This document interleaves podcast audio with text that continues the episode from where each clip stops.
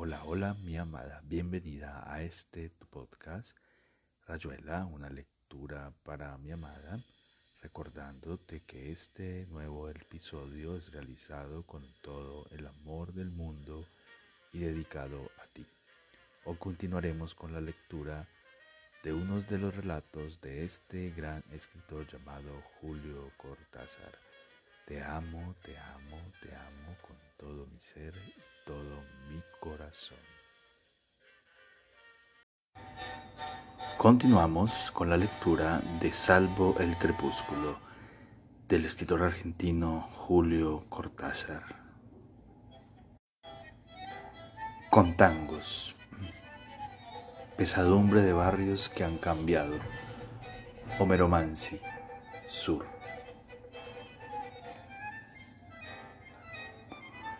Poemas de bolsillo, de rato libre en el café, de avión en plena noche, de hoteles incontables.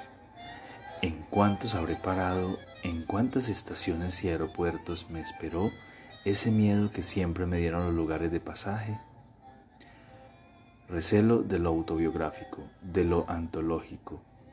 Dos de las cabezas del perro infernal ladrando a orillas de esta máquina que va poniendo en limpio tanta cosa suelta pero tres cabezas tiene Cerbero, y la tercera que gruñe entre espumas de odio es la timidez, esa abyecta criatura que no existe por sí misma, que exige ser inventada por los otros. Me arrimo despacio a este jodido libro, intento un orden, secuencias, barajo y desbarajo, carajo. Empiezo a divertirme, por lo menos no parece haber riesgo de solemnidad en todo esto. Oigo ladrar al can, su triple amenaza agazapada. Le tiro bizcochos, estos tangos. Las tejedoras.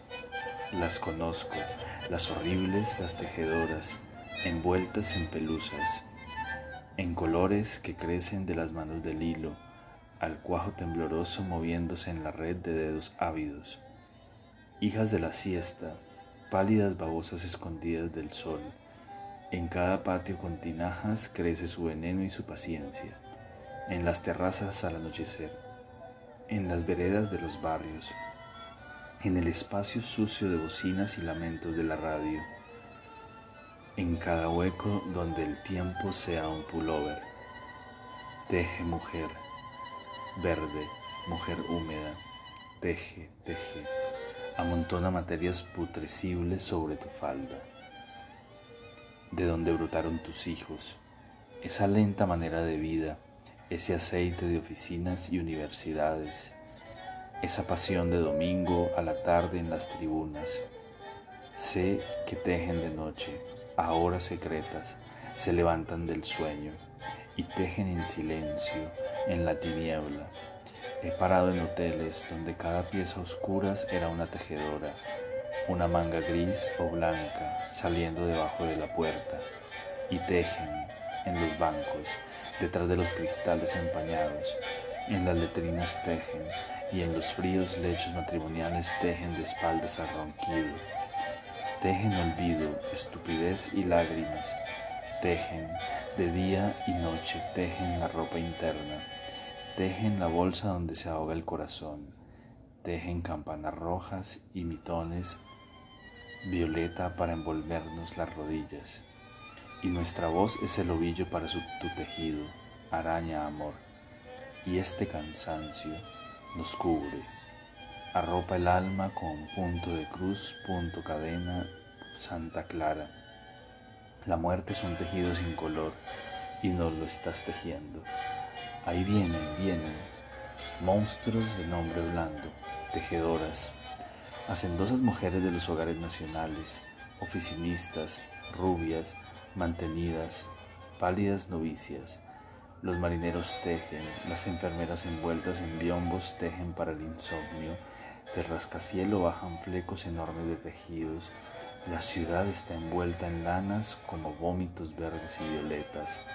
Ya están aquí, ya se levantan sin hablar, solamente las manos donde agujas brillantes van y vienen, y tienen manos en la cara, en cada seno tienen manos, son cien pies, son cien manos, tejiendo en un silencio insoportable de tangos y discursos. Malevaje 76 Como un cáncer que avanza abriéndose camino entre las flores de la sangre, seccionando los nervios del deseo, la azul relojería de las venas, granizo de sutil malentendido, avalancha de llantos a destiempo.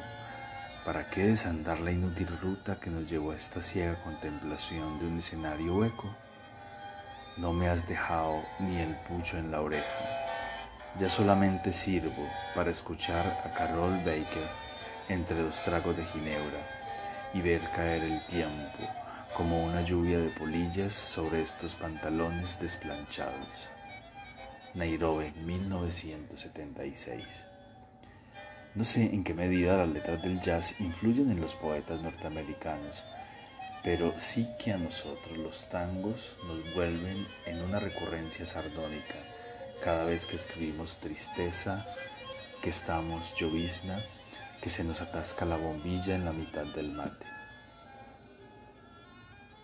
Rechiflao en mi tristeza, te evoco y veo que ha sido en mi pobre vida paria una buena biblioteca.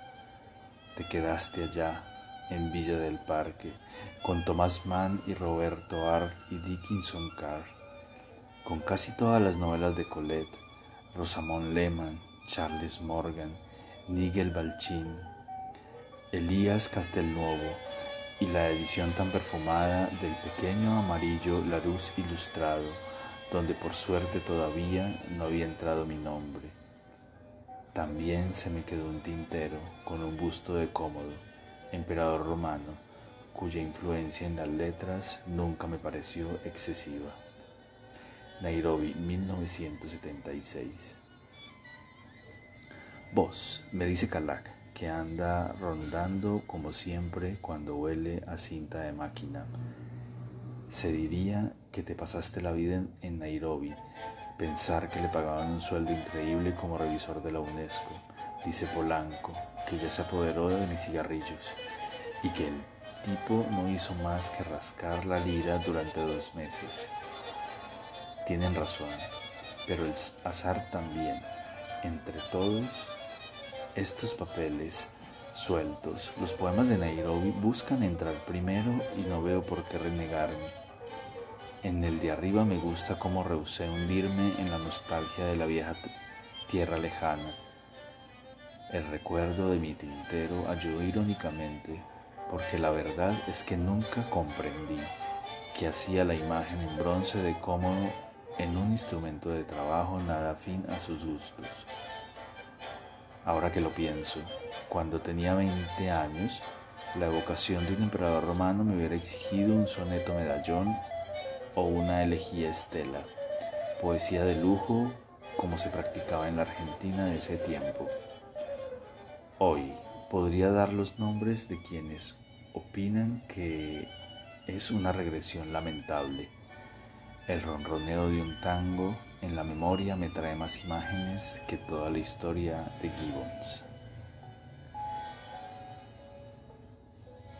La mufa.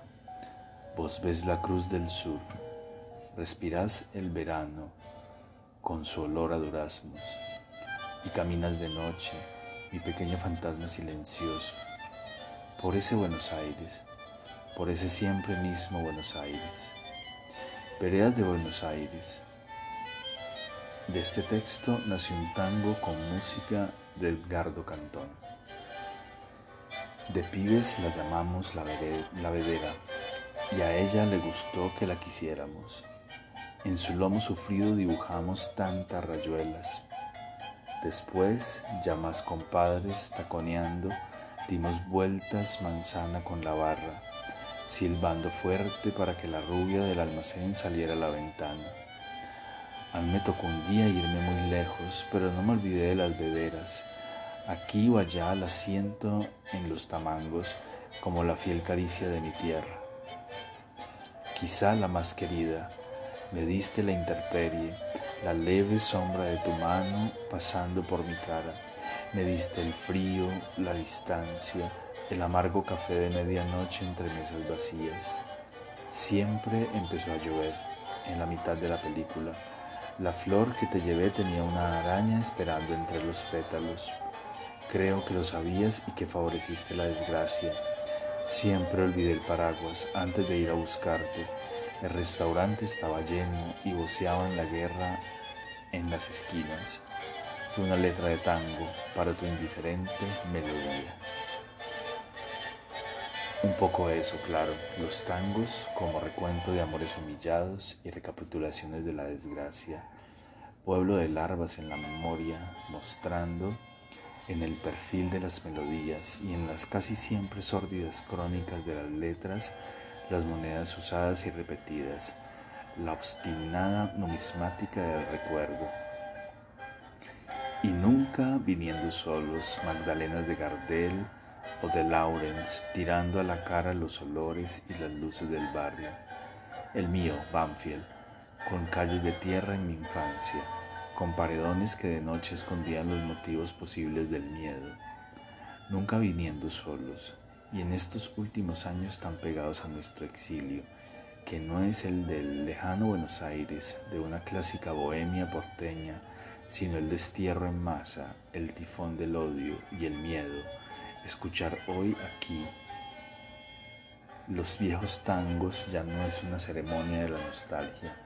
Este tiempo, esta historia, los han cargado de horror y de llanto, los han vuelto máquinas mnemónicas, emblemas de todo lo que se venía preparando desde tan atrás y tan adentro en la Argentina.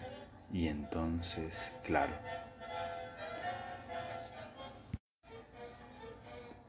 Milonga.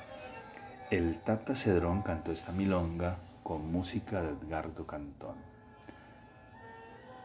Extraño la cruz del sur, cuando la sed me alza alzar la cabeza para beber tu vino negro medianoche, y extraño las esquinas con almacenes dormilones, donde el perfume de la hierba tiembla en la piel del aire, comprender que eso está siempre allá, como un bolsillo donde a cada rato la mano busca una moneda del cortapluma, el peine, la mano infatigable de una oscura memoria que recuenta sus muertos, la cruz del sur, el mate amargo y las voces de amigos usándose con otros. Cuando escribí este poema, todavía me quedaban amigos en mi tierra. Después los mataron o se perdieron en un silencio burocrático o jubilatorio. Se fueron silenciosos a vivir al Canadá o a Suecia o están desaparecidos y sus nombres son apenas nombres en la interminable lista. Los dos últimos versos del poema están limados por el presente. Ya ni siquiera puedo imaginar las voces de sus amigos hablando con otras gentes. Ojalá fuera así. Pero ¿de qué estarían hablando si hablan? Por tarjeta. Parece que ha dejado de ir al almacén los sábados. No se lo ve en la esquina de Otamendi empiezan a extrañarlo en casa de las chicas de arriba. Ayer, a la hora del almuerzo, no se lo oyó silbar y cosa rara, no protestó porque los tallarines estaban demasiado cocidos. Quizá al final el canilita se dé cuenta de que el señor de saco pijama no le compra más clarín y en impuesto a los réditos alguien acabe por llenar una boleta rosa. Primer aviso que un cartero entregará a un chico que le dará a su madre, que mirará y no dirá nada. Esto fue escrito hace por lo menos 20 años. Una vez más la naturaleza habrá imitado al arte. Al final de esta guitarreada, no seamos malos con cómodo, el de mi tintero. No hace mucho descubrí un viejísimo poema que incluso llegó a publicarse en una revista universitaria de esas que apenas alcanzan a durar el número cero. Si no estoy mezclando recuerdos, un morena joven y entusiasta vino a pedirme colaboración a la Cámara Argentina del Libro, donde yo trabajaba allá por el 47, y se lo di fresquito y lujoso. Hoy lo leo preguntándome si algo en mí no veía ya lo que nos esperaba de nuestra famosa tierra de paz y prosperidad. También cómodo, desde un palacio pudo mirar las plazas donde los dioses despojados de toda potestad se mezclaban con vagabundos y borrachos en un mismo clamor por panem et circensens. Los dioses. Los dioses van por entre cosas pisoteadas, sosteniendo los bordes de sus mantos con el gesto del asco.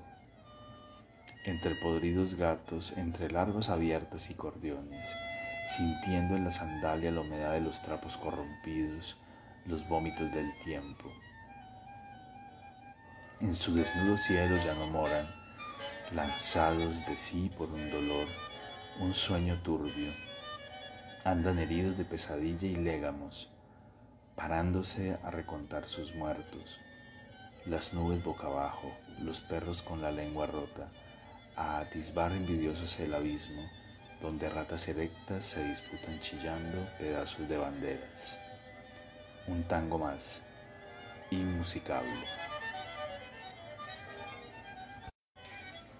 Aire del sur, aire del sur, flagelación llevando arena con pedazos de pájaros y hormigas, diente del huracán tendido en la planicie, donde los hombres cara abajo sienten pasar la muerte máquina de la pampa, qué engranaje de cardos contra la piel del párpado, oh garfios de ajos ebrios, de ásperas achicorias trituradas, la bandada furtiva sesga el viento y el perfil del molino.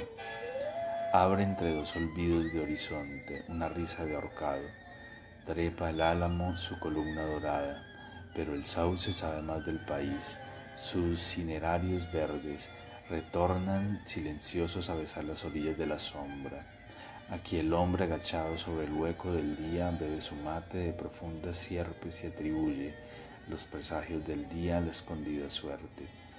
Su parda residencia está en el látigo, que abre el potro los charcos de la barba y la cólera, barretando los signos con un, un pronto facón, y sabe de la estrella por la luz en el pozo.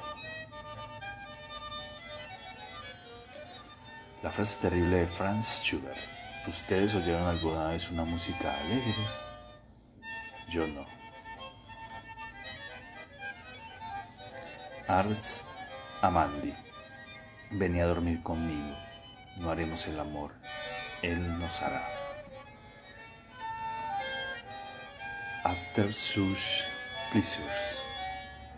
Esta noche, buscando tu boca en otra boca casi creyéndolo, porque así de ciego es este río que me tira en mujer y me sumerge entre sus párpados. Qué tristeza nadar al fin hacia la orilla del sopor, sabiendo que el placer es ese esclavo innoble que acepta las monedas falsas, las circula sonriendo. Olvidada pureza, como quisiera rescatar ese dolor de Buenos Aires, esa espera sin pausas ni esperanza solo en mi casa abierta sobre el puerto, otra vez empezar a quererte, otra vez encontrarte en el café de la mañana, sin que tanta cosa irrenunciable hubiera sucedido, y no tener que acordarme de este olvido que sube para nada, para borrar del pizarrón tus muñequitos y no dejarme más que una ventana sin estrellas. Happy New Year. Mira, no pido mucho, solamente tu mano, tenerla como un sapito que duerme así contento. Necesito esa puerta que me dabas para entrar a tu mundo, ese trocito de azúcar verde de redondo alegre. ¿No me prestas tu mano en esta noche de fin de año de lechuzas roncas? No puedes por razones técnicas, entonces la tramo en el aire urdiendo cada dedo, el durazno sedoso de la palma y el dorso, ese país de azules árboles.